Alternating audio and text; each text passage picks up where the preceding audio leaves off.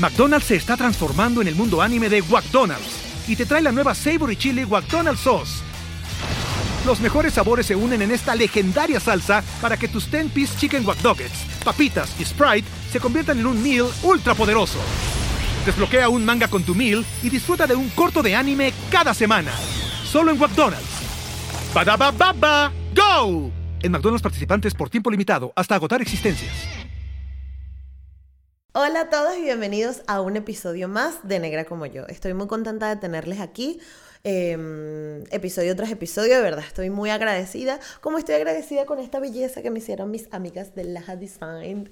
Em, un abrazo para ustedes por siempre ayudarme con todo lo que es el paquete gráfico del podcast y todo lo que hago por aquí. Voy a dejar su user abajo. Si quieren contactarlas para cualquier cosita de diseño, pues arroba laja.design. Y bueno, por supuesto, a la señora Carmen Ripoll, que siempre está aquí. Claro que sí, claro que sí. es que tengo un micrófono y me quiero poner como una radio. y que 101 punto. La radio de tu gente. Esto es Negra como yo, un espacio único que nació para motivarnos a valorar el cuerpo que somos, crecer nuestra autoestima y hablar de negritud latinoamericana. De nacer, negra como yo. Pues nada, eh, estoy muy contenta de tenerlos en este episodio y hoy vamos a hablar de un tema muy interesante que se llama, bueno, es el nombre como de la marca y de la institución, pero, pero se, ha, formado un movimiento alrededor de esto que se llama el Crown Act. Crown Act es una fundación que trabaja para em, eliminar todos los estigmas y todas las... Mm, dificultades o los pocos privilegios que tienen las personas negras de usar su cabello natural en los espacios educativos y de trabajo.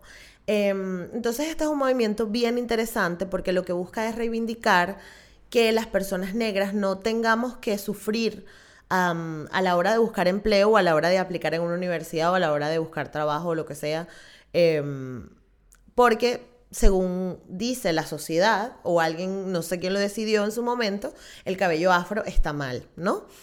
Pero lo que les quiero contar es que lo del Crown Act no, o sea, es un movimiento que va más allá de lo que significa como que, ay, bueno, pero ¿cuál es el problema si se tienen que planchar el pelo porque se ve más elegante? Y no es solo esa superficialidad, sino que Crown Act también, también defiende peinados tradicionales, peinados que tienen historia, em, como los dreadlocks, como los bantu knots, como las trenzas.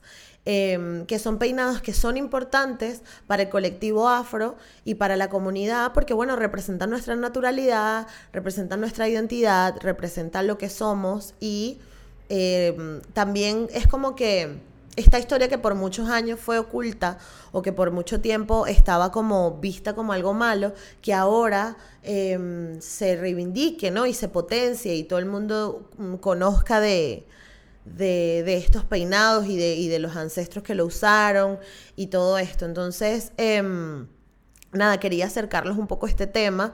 Em, porque no sé si ustedes saben o si me siguen por las redes sociales sabrán que estoy súper, súper enganchada con Clubhouse. Clubhouse es una aplicación nueva que por ahora está disponible solo para iPhone, lastimosamente, pero funciona como un club donde te invita a alguien eh, que tiene esta aplicación para que entres y pues dentro de esta aplicación se tienen conversaciones. Es como que tener una llamada por teléfono grupal, pero con un montón de gente que, con las que no lograrías conectar de normal, ¿no? En una circunstancia o por otra red social. Eh, entonces Clubhouse está muy interesante porque agrupa gente con los mismos intereses, básicamente. Entonces, por ejemplo, hay un room donde vamos a hablar de em, lo de tener citas en internet. Entonces se junta un especialista, psicólogos, no sé qué, más gente normal que simplemente quiere escuchar o, instruirse en algo y escucha gente experta hablando de un tema. O también simplemente gente que se quiere reunir para hablar y para conocerse y para hablar de sus historias o para pasar el rato también. Entonces Clubhouse de verdad que ha sido una, un interesante descubrimiento gracias a Betty por siempre mantenerme al día con las, con las novedades digitales. Yo también la pongo al día a ella, por cierto, pero bueno, Betty es una amiga muy querida.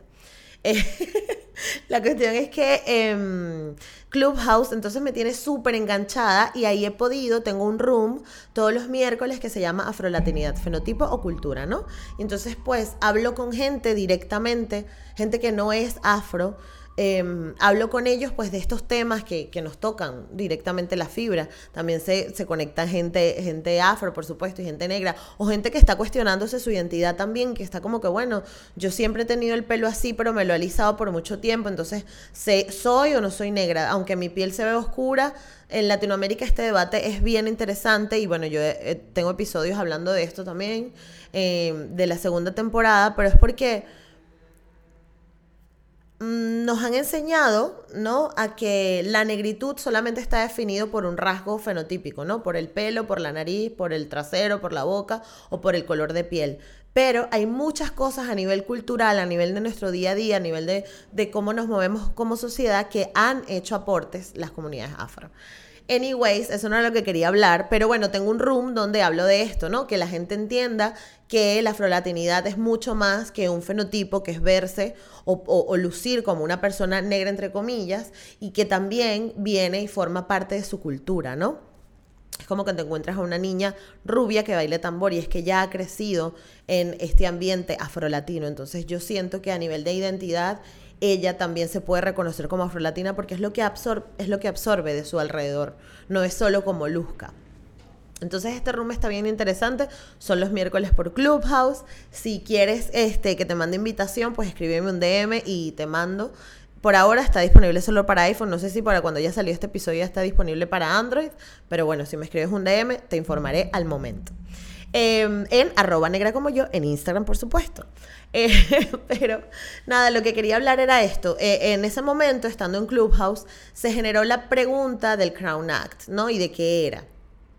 Total es que estuve un par de días investigando al respecto y lo que pude encontrar es eso, que Crown Act se trata de una, una fundación o una organización sin fines de lucro que lo que busca es visibilizar los estilos Em, de pelo afro en todos los entornos, tanto en el educativo como en el laboral, que son como que los más, donde se exige tener como un estereotipo o tener un cierto comportamiento, porque bueno, estás en un espacio donde se aprende, donde se instruye, o donde se dan leyes, o donde simplemente pues hay mucha gente mm, unida, entonces es mejor como que mantener cierta formalidad o uniformidad.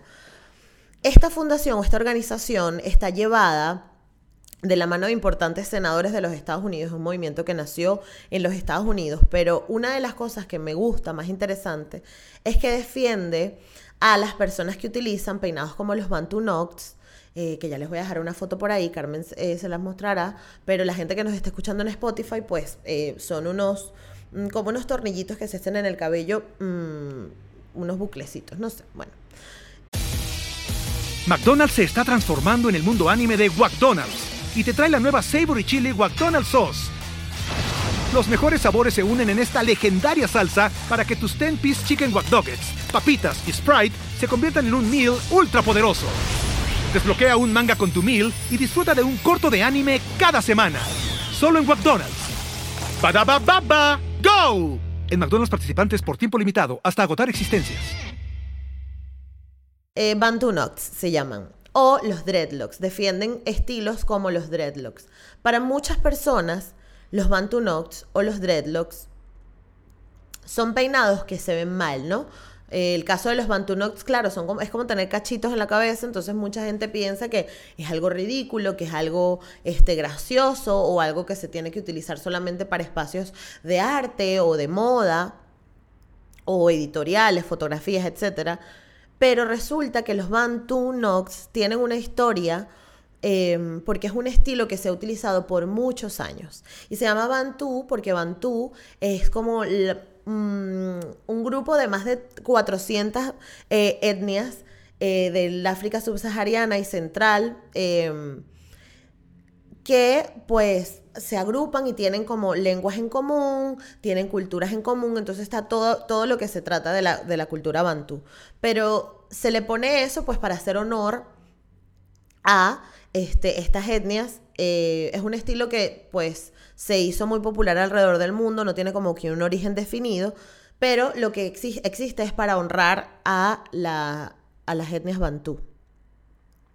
Entonces, cuando nos encontremos con este tipo de peinados, estaría bien que sepamos el trasfondo histórico que tienen, porque es la única manera de empezar a, verlos, ¿no? Con, otros ojos. Y eh, por el lado de los dreadlocks, por ejemplo, que es otro de los peinados afro que defiende eh, Crown Act y los movimientos que, están relacionados con esto, eh, con los dreadlocks sucede algo muy interesante y es que los dreadlocks son un peinado que se ha utilizado por muchos años, pero que fue puesto a la luz o expuesto al, a la cultura o al, o al, o al sí, al, al, popular. ¿Cómo se diría eso, Carmen? Sí, como, exacto, como que fue expuesto hacia la cultura popular, al resto de la sociedad, por el movimiento Rastafari. Entonces mucha gente suele llamarlos rastas, los rastas o los nudos esos. Y realmente se llaman dreadlocks porque tienen que ver con temor que es lo que genera porque asimila como la, melena de un león y nudo, o llave o candado, que es el lock.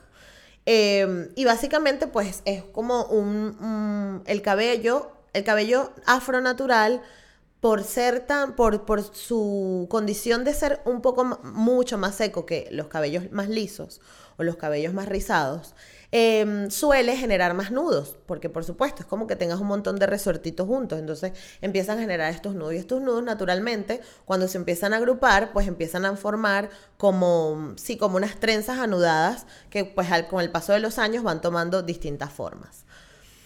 Eh, esa es como que la forma más tradicional de los dreadlocks. Obviamente ahorita podemos encontrar eh, eh, gente que los hace y los teje a mano y quedan como súper pequeñitos, como más estilizados, pero los Rastafari fueron, fueron un movimiento filosófico, de pensamiento, espiritual y religioso que quería apoyar al, em, a Haile Selassie, que fue el último emperador etíope, que se llama Rastafari, de hecho su nombre es Rastafari, pues, su, nombre es Tafari, perdón, y Ras en etíope es rey, entonces por eso es que se llama Rastafari. Eh, pero ese es su nombre, era el nombre de Haile Selassie. Em, y Haile Selassie lo que promovía era, em, claro, él fue un emperador que reinó hasta el 75 aproximadamente. Entonces, él se encontró en África con todo lo que había sucedido después de la, segunda, la Primera y Segunda Guerra Mundial, la Convención de Berlín, que es cuando se reparten eh, todos los países de África y quedan las fronteras que muchos conocemos hoy. Antes África no era así. África estaba unida, estaba dividida eh, político-territorialmente de otra manera completamente distinta.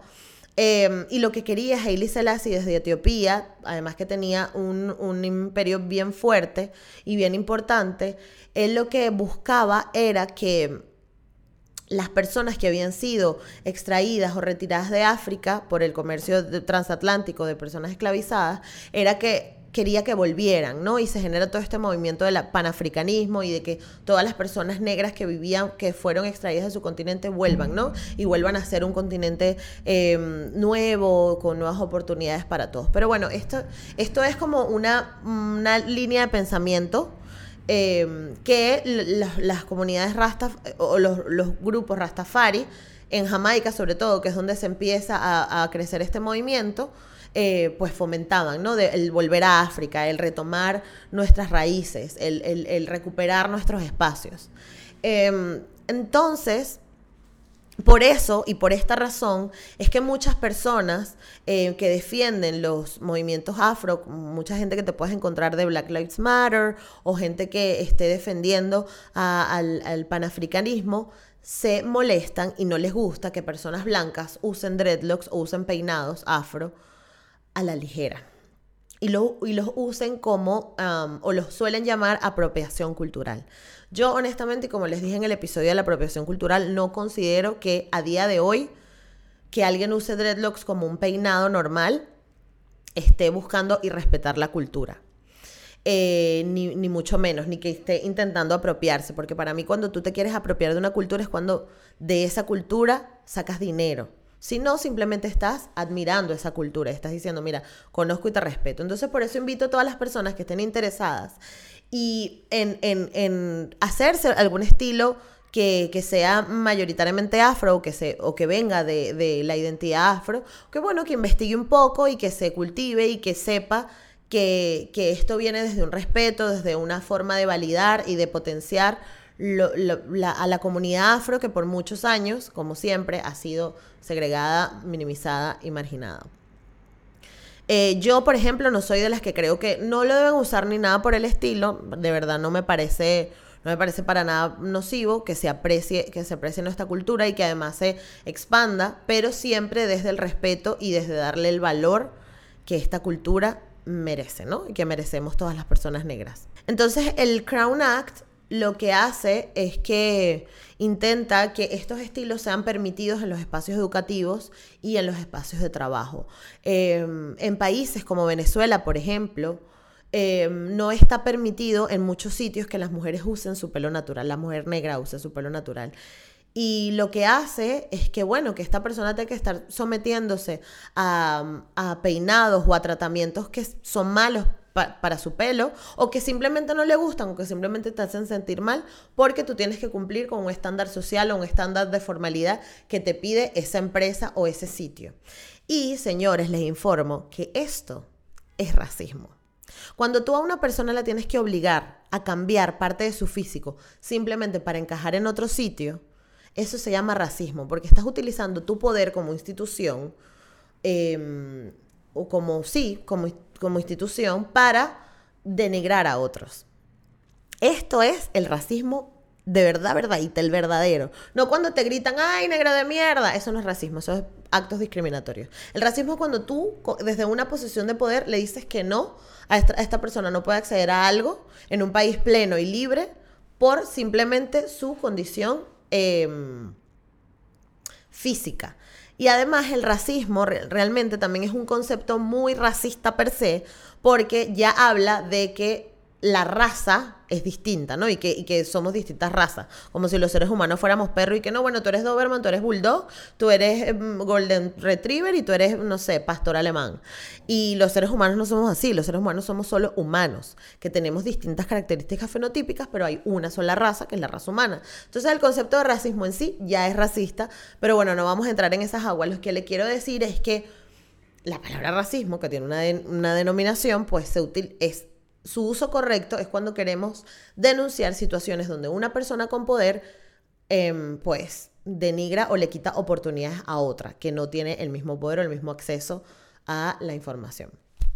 Eh, el Crown Act además me parece muy interesante porque yo creo que va a ser un movimiento que va a ayudar a que en Latinoamérica, que ahora estamos hablando mucho más de la afrolatinidad, empecemos a replicar. Porque yo me he encontrado con muchos casos y muchas mujeres que, que, han escrito por, por distintas formas, he escuchado sus historias y cuentan que, bueno, que tuvieron una situación donde en su trabajo no la dejaron llevar eh, el cabello al natural o que no la dejaron llevar eh, trenzas, porque las trenzas también forman parte de la identidad afro y de nuestra cultura. ¿no? Aunque ha sido un peinado que se ha utilizado en muchas partes del mundo para las mujeres afro, es muy importante porque para nosotras nuestro pelo es vital. Para la mujer negra el pelo es una forma de expresión, es una forma de, de, mostrarnos, es una forma de, de identificarnos, es una forma de relacionarnos. Entonces, el Crown Act también nos hace reflexionar sobre esto, que mm, la relación de la mujer negra o de las personas negras, no me atrevo a decir la mujer, perdón, sino las personas negras con nuestro pelo es distinta a la que puede tener una persona con el cabello liso.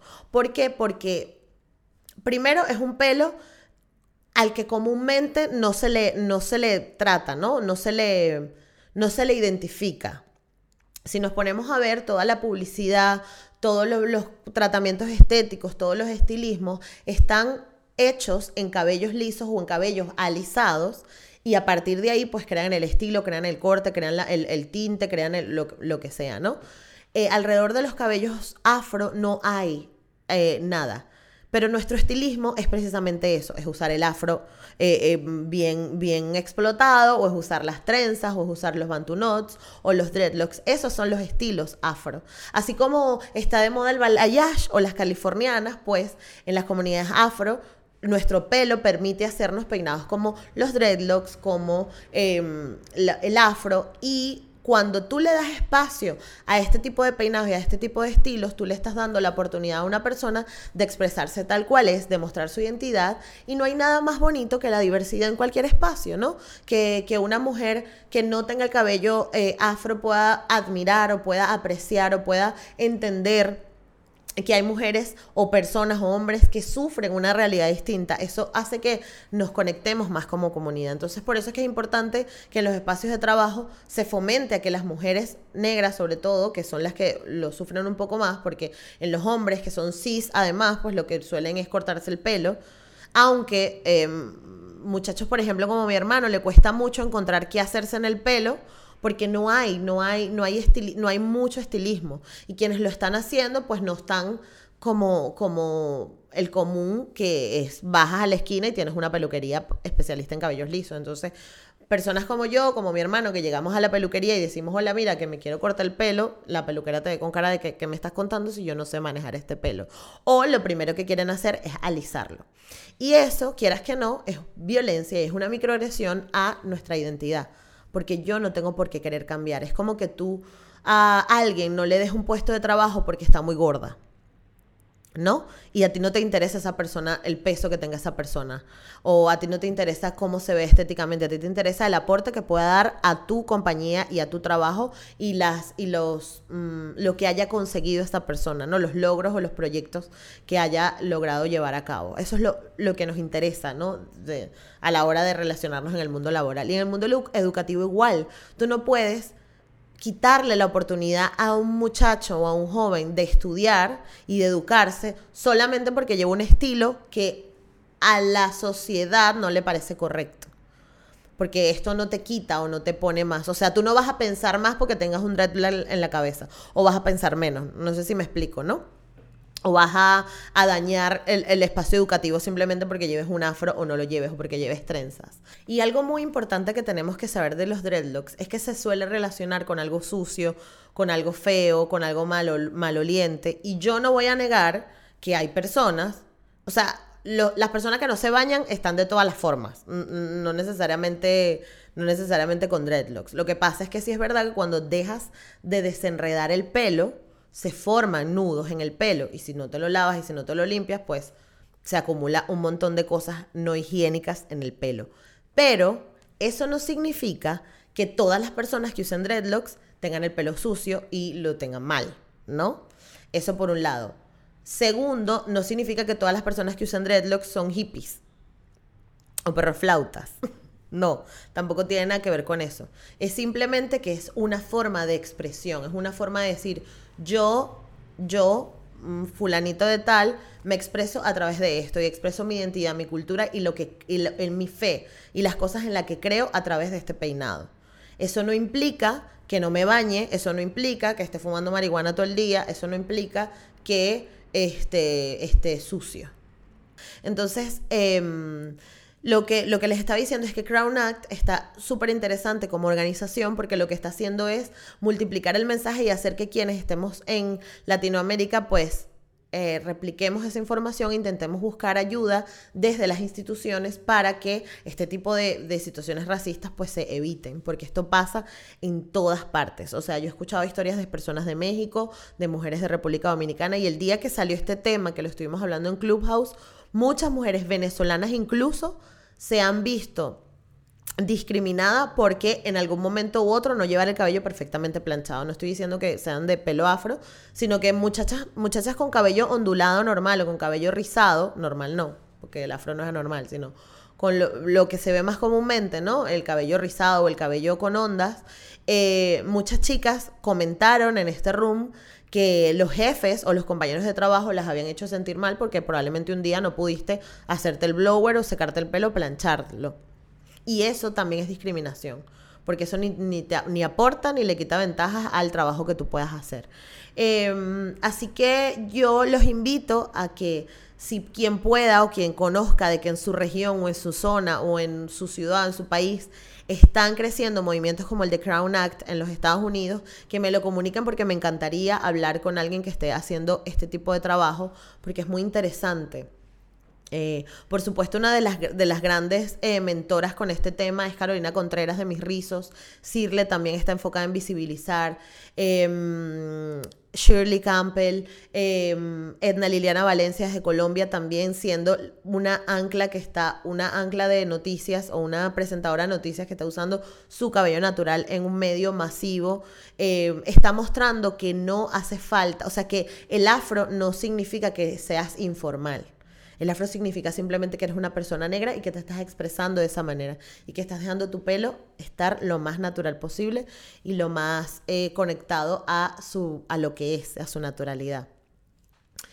Eh, entonces eso, comuníquenme, si, si ven por ahí que hay algún movimiento que esté haciendo cosas como las que hace Crown Act, estaría súper interesante conocerlos y saber de su trabajo.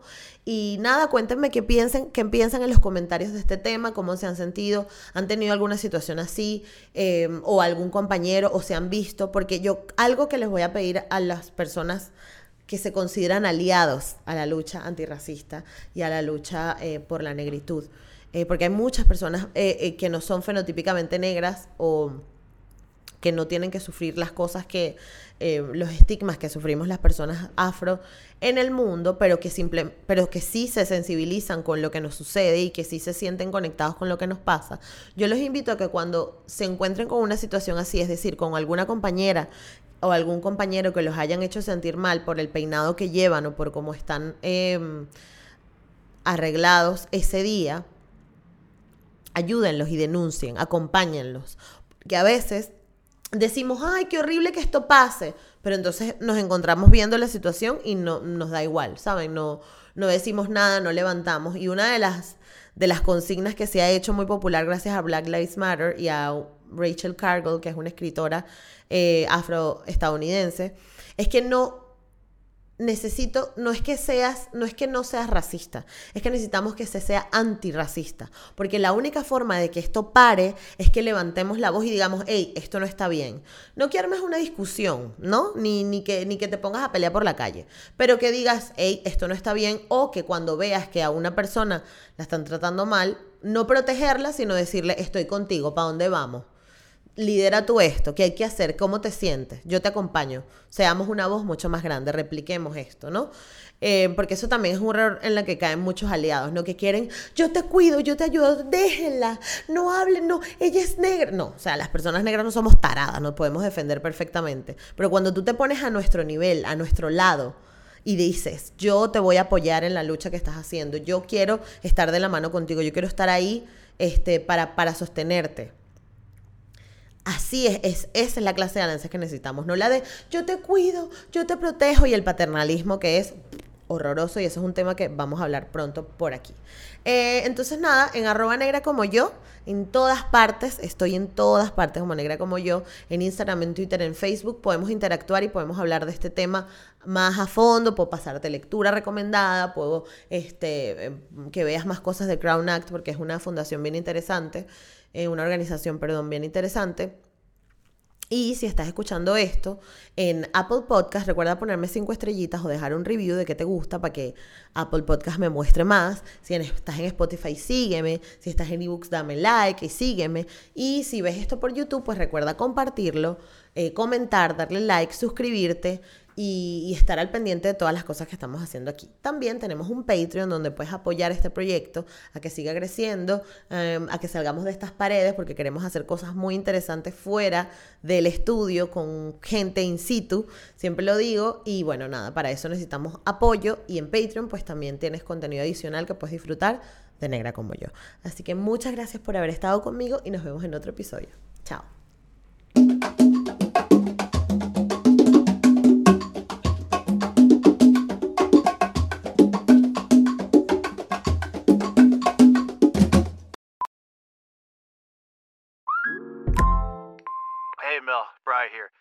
Work from home today because the whole family caught a nasty. Daddy! Hey, Mikey! If you're gonna puke, find the popcorn bowl! But my availability is 110%. Coincidentally, so is my fever. Kidding. Mel, I'm so cold but hot. Uh, but I'm gonna get you that budget just as soon as. Uh, Mikey! Popcorn bowl! Press 1 to use Instacart and get your family sick day essentials delivered in as fast as 30 minutes. Press 2 to keep working. Do not press 2. Just use Instacart. Brian.